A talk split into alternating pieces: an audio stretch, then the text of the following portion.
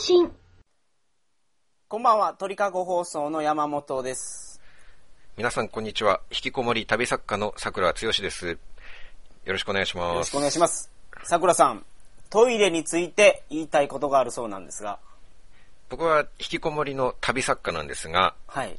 美しい旅行記というのを書いたら他の旅行作家の方には及びません。なるほどまあ旅情を書き立てる表現とか、はいすごく下手なんですね。はい。旅行機会でもかなり底辺にいると思うんですが、はい。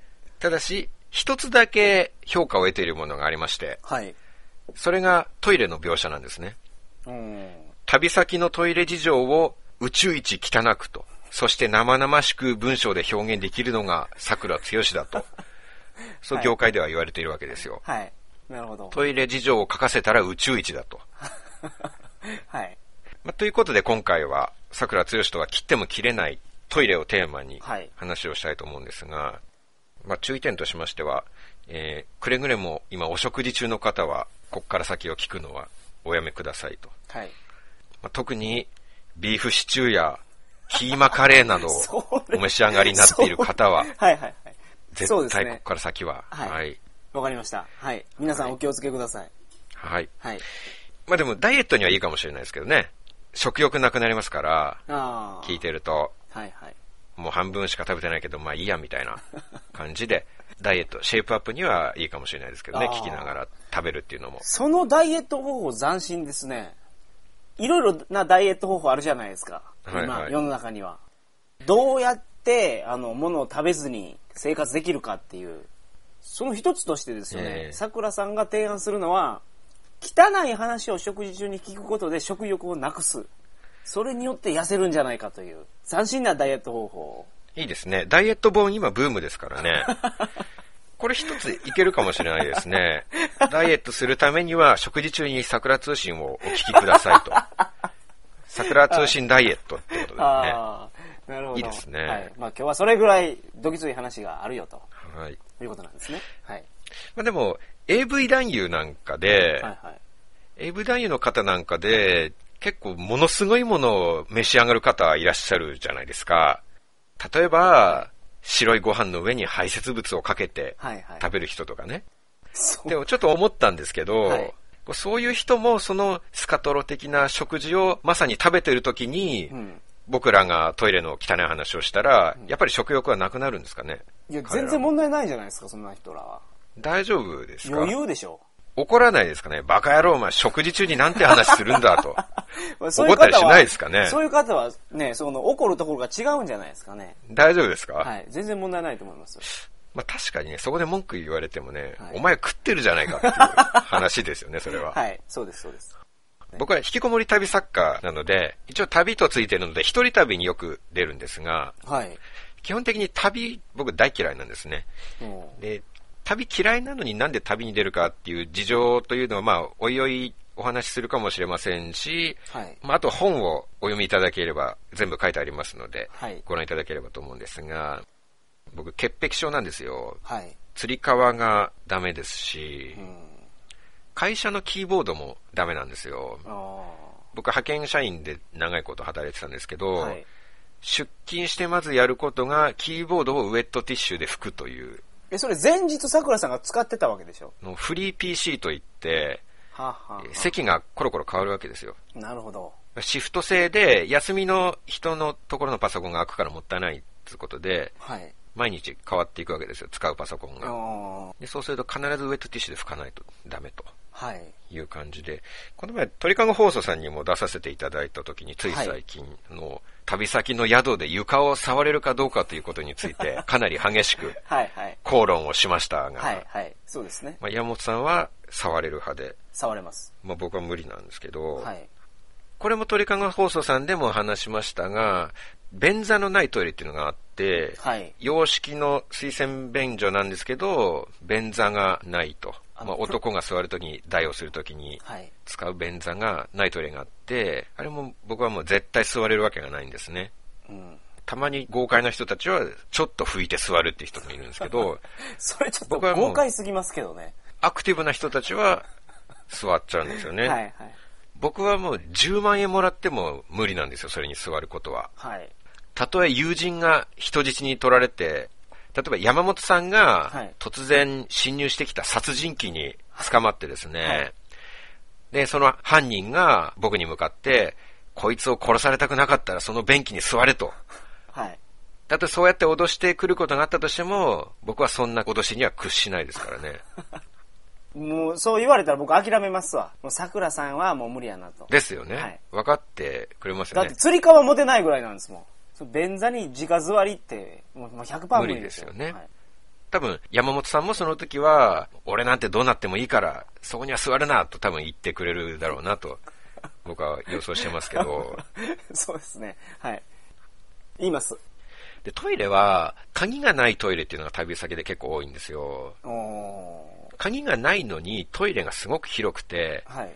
ドアノブを掴みながらはい、開かないようにして用を足すっていうことはあるかもしれないんですけど、はいそれがトイレが広いと、ドアノブを押さえることもできないんですね。うん。なるほど。でそういう時にどうするかっていうと、まあ、まず一つが咳、咳を頻繁にして、あ、入ってることをアピールする。周りの人に。はい。桜剛ここにありと。そうですね。はい俺はここにいるんだと。あと足踏みもよくやりますね。あトイレットペーパーがあるとこなんかは、トイレットペーパーを上下にガタガタガタガタ揺らして音を立てて在宅アピールをすると。ーあー。あのーカナダにマスを釣りに行った人が、はい。クマに出会わないようにするために、規制を上げたり、ガサガサガサガサりしたりするそうなんですよ。そうすると、はあ、は臆病やから、あの、ビビって寄ってこないそうなんですね。突あ、あーなるほど。突然目が合うと、もう、殺し合い、殺し合いっていうか、攻撃を始めてしまうそうなんで、それと似た習性ですね、桜さんも。そうかそうか。規制を上げたりすると、そうか、熊が寄ってこないわけですね。はいはいはい。じゃあたまに電車なんか乗ってると、よく規制を上げてらっしゃる方がいらっしゃいますけど、あれやっぱり熊を警戒しているわけですね。なるほど。それ斬新などこから考えですね来るかわからないはいはいはいはい。どこから月のワグマが襲ってくるかわからないからとリス警クマネー戒している。ジメントがもうかなり高い人なんでしょうね。なかなか中央線に熊はいないと思いますけどね。はい。そうか。逆に他の乗客も守ってくれてるっていうことになりますよね、そうしたらことです。よ。はい僕らもは。い守られてるんですよ。じゃあ迷惑がっちゃいけないですね。僕らの命も合わせて熊から守ってくれてるということですそうね。ですね。そうか。じゃあ規制を上げるっていうのも一つの手ですね。トイレで規制を上げれば、熊も来ないし、在宅アピールもできるし、そうです。はい。一石二鳥だと一。石二鳥です。はい。まあ、本当は、豪快な男になってそんなの気にしないようになればいいのかなとは思ってたんですね、ちょっと。はい。開き直って、こう、ウェルカムな気持ちにね。はい。例えば、いきなりガチャッと誰かに開けられたとしても、はいどうしたんだと。まあ、そんなとこに突っ立ってないで入れよと。そのぐらい言えるようになれば、まあ一人前かなと。まあ入れよと。お茶でもどうだと言えるようにね。なるほど。まあお茶ないですけどね。はいお茶みたいな色の液体がありますから、はいはいちょっと一杯飲んでけよと。健康にいいわけじゃないですか。いいんですか？一時期はみんな飲んでたじゃないですか。みんな飲んでないと思いますけどね。あのー、でもそんな飲料ブームありましたよね、一時。ブームありましたよね。今すっかり下火になったみたいですけど。はで鍵がついてない、ないんじゃないけど、鍵がすごい弱いトイレっていうのもあって、僕、アフリカ縦断してたことがあるんですけど、はいアフリカの安宿に泊まってて、そこのトイレ個室だったんですよ。はい。で、えっと、部屋から出てトイレ入ろうと思って、共同トイレだったんですけど、はい。その共同トイレで個室があって、で個室のドア開けようとしたら、ちょっと動くんですけど、はい動くんだけどなんか硬いんですよ、ドアが。で、開かなくて、ちょっと立て付けが悪いんだと思って、はい力入れたら、ガーンって開いたんですね。はい。で、そしたら、中を見たら白人女性が パンツを下ろして座ってたんですよ。金髪の方が。はい。で、ヘイって怒られて、僕は。で、彼女は必死にパンツを慌ててはい上げてはい怒ってましたけど、まあ僕は謝ってダッシュで逃げたんですけどね。それけどあれでしょ？洋式ですよね。和式です。え、和式で？和式っていうか、あの、アジア式というか、中東式というか、はい。え、それはえっ、と、女性はこっち向いてたんですか？向こう向いてたんですか？ももちろんこっちを向いてらっしゃってははは。で、僕はダッシュで逃げたわけですけど、はいその時はさすがに俺本当何やってんだと、はいすごい後悔しましたね。その時深夜だったんでメガネかけてなかったんですよ。はい。トイレに行くだけだからまあいいやと思って。はいはいはい。だからもう全然見えなかったんですよ。重要ポイントが。であの時メガネかけてれば、はい貴重なシーンがはっきり見えたのに、今でも後悔してますね。それだけは。メガネをかける手間すら惜しんだことを。それで大事なところを見逃してしまったっていうね。はい。それって、そのトイレの上にしゃがみ込んでたんですか？女性が。そうですよ。つまり M 字開脚になってたってことですね。全くその通りですね。ああ、なるほど。すごいな、それは。そんなシーンを見られる最初で最後のチャンスなわけですよ。はい見知らぬ白人女性の方のね。はいはいはい。あれは一番、旅の中で本当に後悔した瞬間でしたね。今でも思い出しては今でも、悔しい思いをする。悔やんでも悔やみきれないですね。ああ、なるほど。それもあって、はいレーシックを受けたっていうのがあるんですかね。はい、次こんなことがあった時には見れるように。そうです、そうですうん。たとえメガネ、コンタクトがなくても、今ならもう裸眼でバッチリですよ。ああ、なるほど。素晴らしい。はい。でも用意万端なんで、白人女性の方はもう安心してトイレに入ってほしいと思いますね。はいちゃんと見れますから、僕は。そうですね。はい。あとは流れないトイレっていうのは僕すごい嫌いっていうか、まあみんなそうだと思うんですけど、はい。流れないっていう場合と、まあ意図的に流してないっていう場合もあるんですけど、あ、なるほど。入った時に前の人のが残ってるケースですね、それは。一人旅しと結構ありません？そういうのって。あーまあ、ありますこね。れは旅、旅ならではですよね。バックパッカーの安い旅、その経済的な旅ならでは。あ日本人が普通に生きていて、他人の排泄物をはっきり見るっていうことはなかなかないですよ。ーうん。なるほど。そうですね。で僕はアフリカ縦断とはいアジア横断で合わせて1年以上行ってましたから、でその中で一般的なごく普通の日本人の方が一生のうちで見る他人の排泄物の数を僕は1週間ぐらいで見てましたからね。考え方によっては、皆さんが一生かけても見られない数の排泄物を僕は20代という若さで見られたわけですから、ある意味ちょっと幸せなのかもしれないなとは思ったりもはいしないですけど、はい。流れないトイレっていうのはね、自分の次に入った人に自分が疑われるんですよ。ああ、そういうことですね。自分の前から。自分が入った時からもともとあるものが、はいで自分がおしっこだけして出たとしても、はい次に外で待ってた人とかが入れ替わりで入ると、はい僕のせいになるわけですよ。なるほど。お前なんだよこれはっていう話になるわけじゃないですか。でもなんか必死で最初からあったんだとか言い訳するのもなんか怪しいじゃないですか、むしろ。はいはいはい。アフリカのスーダンっていうところにいて、はい。腹痛、まあ、その時食中毒で病院に行ったことがあるんですけど、まあ、食中毒っていうのは後から分かって、その時はただもう、ものすごい下痢と腹痛ではい。病院に行ったんですね。で、ドクターから検便をしてこいとはい。言われて、検便用の容器を渡されたんですよ。はい。で、病院のトイレに入ったら、はいそこが流れないトイレなんですよね。病院洋式トイレなんですけど、そうなんです。で、しかも、例によって他人の排泄物がプカプカ浮かんでるわけですよ。はいすでに。もう食中毒で熱出してたんですけど、はいそれを見た瞬間、熱がさらに1度上がりましたからね。だってそこで流れないんですよ、トイレが。はいはいはい。流そうとしても。うん。そこに僕もその上に出して、それ検便として提出しても混ざってるわけでしょ？他の人のものと。はい。正確なデータ取れないじゃないですか。で そのそうで、すね。はい。その元の元、ものの持ち主の人が、実はものすごい伝染病とかかかってたら、い僕も同じ伝染病だと判断されるわけですよ。す。隔離されますね。隔離されるわけでしょ、はい。それ大変なことじゃないですか？はいはいはいはい。僕まで、その変な検便を出したせいで、そうですね。隔離されて帰国もままならない感じになるわけでしょ？そうですそうです。はい。伝染病の人たちと一緒に混ざって。はいはいはい。もともと伝染病じゃなくても、その隔離されて他の伝染病の人と一緒にいる時点で僕が伝染病かかりますからね。そうなったら。そうですね。はい。そこどうやって検便をしろと。はい。そういう話ですよね、それは。どうしたんですかそれ？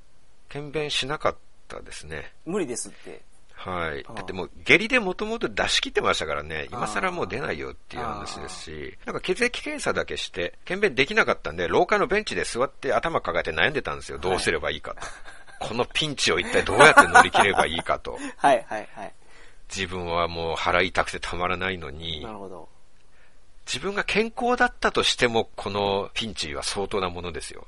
スーダンですもんね、しかもね。そうですよ。はいスーダンのハルツームですよ。ハルツームでそんなピンチに陥ったらはいはい、たまらないでしょ、はい普通は。なるほど。それをこの引きこもりの人間がね、はい。一人でアフリカの大地で悩んでいたわけですよ。はい。はい。まあ、そしたら血液検査を先にしといたんで、はいそれでちょっと病名が分かったから食中毒だお前は、つって。なるほど。で、なんとかはい検便は免れたわけですよ。かろうじて。はい。で、その後にスーダン、ハルツームで電車に乗ってたんですよね。はい。腹痛はあんまり治らないままだったんですけど、はい電車でエジプトまで行くのに2泊3日ぐらい電車に乗ってなきゃいけなくて、あー、辛いですね。砂漠を走って。で、それはトイレが他の国でもあると思うんですけど、ただの穴なんですよ。あー、だ線路に落としていく感じ。そうです、そうです。水栓とかそういうレベルじゃなくて、はいただただ線路に流れると。はい。で、自分その時下痢は薬で止まってたんですけど、はい。まあ、日本人の友達とかも一緒に乗ってて、はい。悩みだったのが、そのトイレの穴の下に金属の部品がいろいろあるわけですよ。電車の下の部品っていうか、骨組みみたいなのが。はい。はい。そこにめちゃくちゃ引っかかるんですよ。うんこが。それがみんな悩んでて、それを見ながらしなきゃいけないわけですよ。え、それ悩むのは、人のうんこがついてるのが悩みなんですか？それとも、自分のうんこがそこに引っかかってしまって、それが他の人に乱れるのが嫌なんですか、両方ですよね。僕の前に入った日本人は、ああ、引っかかっちゃったよって悩んでて、次に入るこっちの立場としては、そんなもの見たくねえっていう悩みがあるわけですよ。はいはいはいろんな悩みを人に提供するといい。う。なるほど。あで、線路に垂れ流しだから、結構電車が途中で故障して、はい砂漠のど真ん中で途中停車した時があって、はいで、その時はみんな降りて、僕も降りて線路の脇でブラブラしてたんですよね。はい。電車のすぐ近くで。はい。で、真横に線路があるんですけど、そうしたらなんか突然車両の方から水がジャーッと地面に流れてくるんですね。はいはいはいはい。で、なんだこれ？と思ってたら、はいその水の後に黒い固形物が。ボタボタっと自分が見てるすぐ3メートル先の線路に落ちていきまして、はいはいはいはい。誰かトイレ使ってるんですよ。停車中にもかかわらず。なるほど。自分が降りて歩いてる真横でねトイレを使ってるんですよ。もうとりあえずダッシュでまた逃げましたけどね、その時も。砂漠を走って、うん誰もいない砂漠を。ちょ、ほんまカルチャーショック受けますね、そんなの。え自分の3メートル先に落ちてくるってありますか？人間のものが。なかなか見る機会はないですよ、普通の人は。はい。パソコンのメモリとかと同じで、はい。人間の脳の容量も限られてると思うんですよ。はい。だから、そんな人の排泄物とかを見たという記憶で脳の容量を使いたくないわけですよ、僕は。ももったいないじゃないですか。はいはいはい。今はそういうものに僕の頭の中いっぱい入ってますからね。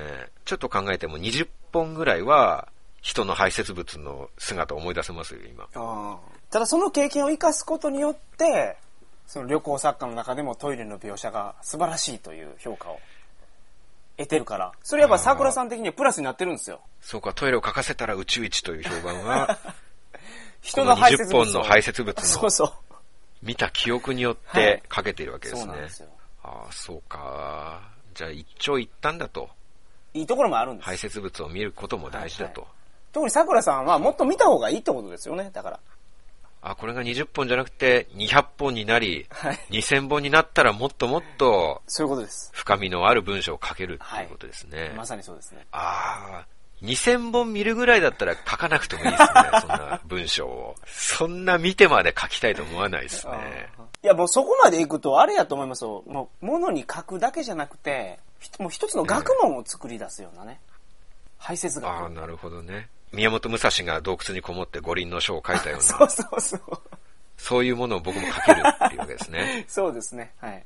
洞窟に5年ぐらはいいこもって、どっかの、排泄物について。どっかの大学とかで雇ってくれるんじゃないですか？講義してください。排泄学。排泄学の権威ですよ。権威。そんな人生は嫌ですね、僕は。それは嫌だな 僕は忘れたいんですよ、むしろな。るほど。はい。パソコンのメモリと同じだとしたら、上書きをしたいんです。上書きをしてはい。消したいと、前の記憶を。はい。だから、容量の多い動画とかをたくさん見れば忘れられるかなと思って、上書きできるかなと思って、はい。結構動画を見たりしてるんですけど、うん。忘れられないんですよね。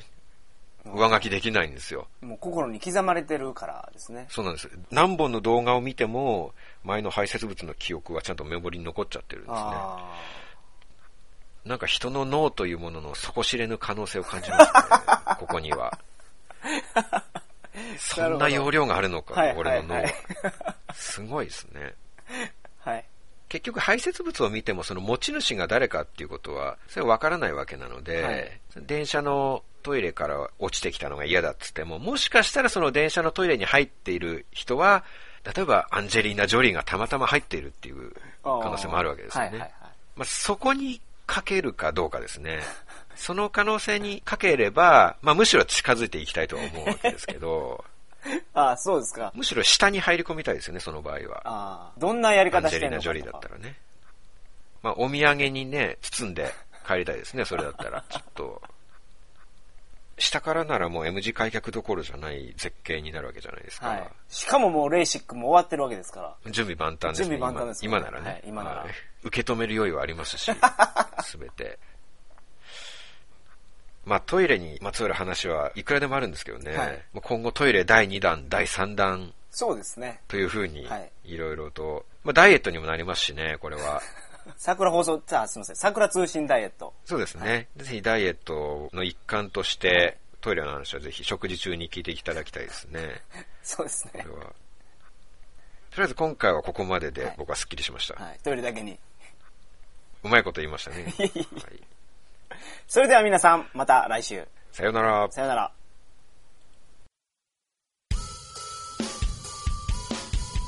今回も桜通信を聞いていただきありがとうございました。桜つよし及び桜通信の最新情報は、桜通信ウェブサイト www. 桜通信 .com にてご確認ください。それでは皆さん、明日もお仕事頑張ってください。